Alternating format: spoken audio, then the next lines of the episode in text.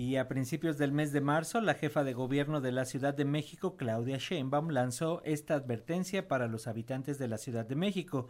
Durante los próximos tres meses, la zona metropolitana del Valle de México va a tener una sequía prolongada que se suma a la sequía de 2020, 2021 y 2022.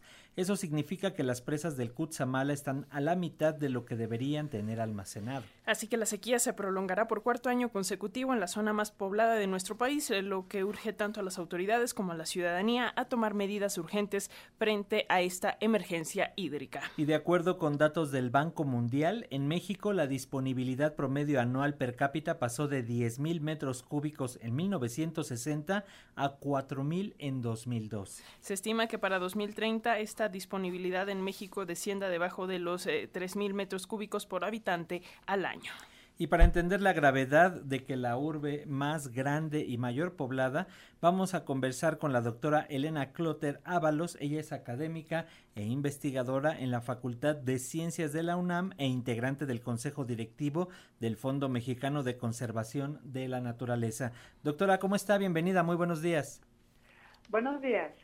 Gracias, doctora, por tomarnos esta llamada. Pues para comenzar, eh, nos gustaría abundar, un poquito más en torno al panorama de la situación eh, de estrés hídrico en el Valle de México, además de estos datos eh, muy generales que ya mencionábamos. ¿Qué nos puede decir?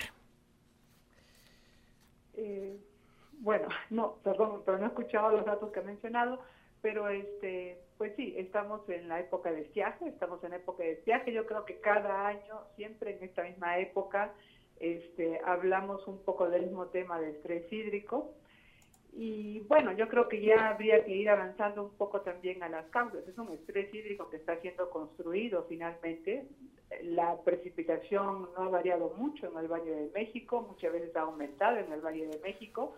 Entonces quizás lo que tengamos que ir es hacia bueno, cuáles son las causas de que tengamos siempre ese estrés y que la Ciudad de México siempre tenga que estar pensando en buscar agua en otras cuencas, ¿no? Tendríamos que estar volteando a ver cómo estamos planeando la ciudad, cómo está creciendo la ciudad, cómo se está consumiendo agua en la ciudad, ¿no? En este sentido, ¿cómo, cómo ves, doctora, las acciones que está ya implementando el gobierno, que sin duda tendrían que haber empezado ya desde hace varias administraciones, pero bueno, ya lo tenemos encima? Esta cuestión, por ejemplo, de eh, recaudar el agua pluvial, ahora también ya están hablando de estos bombardeos a las nubes para hacer que llueva, el ahorro que debemos de hacer cada persona en lo individual. ¿Cómo lo ves? ¿Qué nos dices? Bueno, sí, una medida de adaptación siempre es tener varias este, fuentes de agua. Eh, captación de agua de lluvia funciona en ciertas zonas, para ciertas, este, en ciertos terrenos y para algunos meses. Este, pero quizás lo que habría que ir a ver es toda esta información que está saliendo de los desarrollos inmobiliarios y cómo están consumiendo agua. También quizás habría que ver a dónde se está recargando agua en la ciudad, que es en la zona oriente y es en la zona sur, y es justamente la zona donde está creciendo la ciudad. Es decir, estamos sellando los suelos que podrían ser capaces de infiltrar y podrían ser capaces de recargar. Y en esas zonas es donde más está creciendo la ciudad. Entonces, eh, finalmente nos estamos, este, eh, eh, estamos evitando la posibilidad de recarga en esas zonas, ¿no? Yo creo que esos dos aspectos tendrían que ser considerados también en cuenta cuando hablamos del estrés hídrico. Eh, doctora, eh, vaya, ¿en, qué se está gastando el agua? ¿Es, eh, ¿Va al sector agropecuario? ¿Va a la industria? Eh, ¿Va a desperdicio? O sea, ¿en qué se nos está yendo el agua? Bueno, el agua sí se está utilizando muchísimo en el sector agrícola, pero es en un sector agrícola de exportación generalmente, ¿no? Las zonas eh, mayores de 20 hectáreas, las parcelas mayores de 20 hectáreas, generalmente son las que tienen agua y son las que están produciendo muchos para exportación, los berries, los jitomates, los frutos exportan para exportación las parcelas menores que pueden estar produciendo para el consumo interno son generalmente las que no tienen agua. Entonces, cuando hablamos de que el sector agrícola es el mayor consumidor de agua, también tendríamos que matizar un poco qué sector agrícola. Por eso se dice que realmente estamos exportando agua junto con, todos los otros este, productos ¿no? agrícolas. Eh, el sector industria puede ser que consuma menos agua, pero el problema con el sector industria, como no se cumple la ley, es quien está descargando agua con muchos contaminantes, contaminantes que no se pueden tratar en las plantas de tratamiento.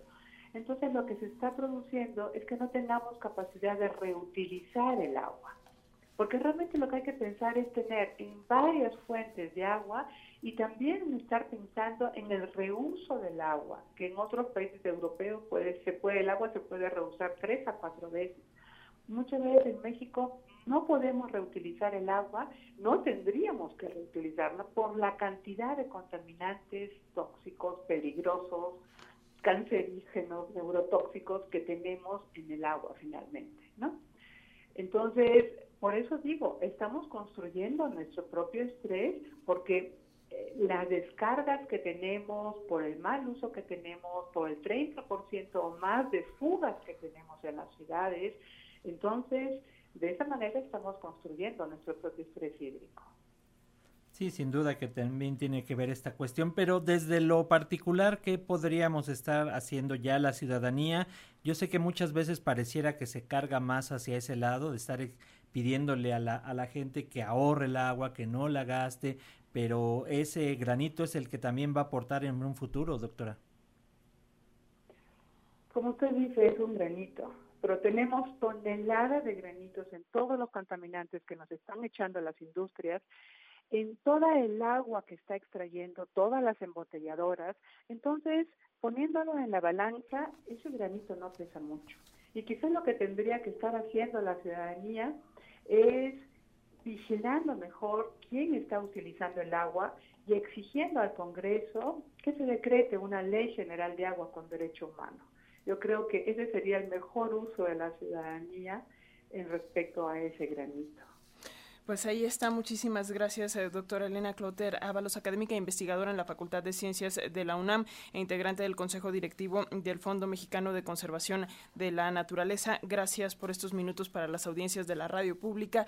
Y bueno, pues seguimos en comunicación para seguir hablando de estos temas.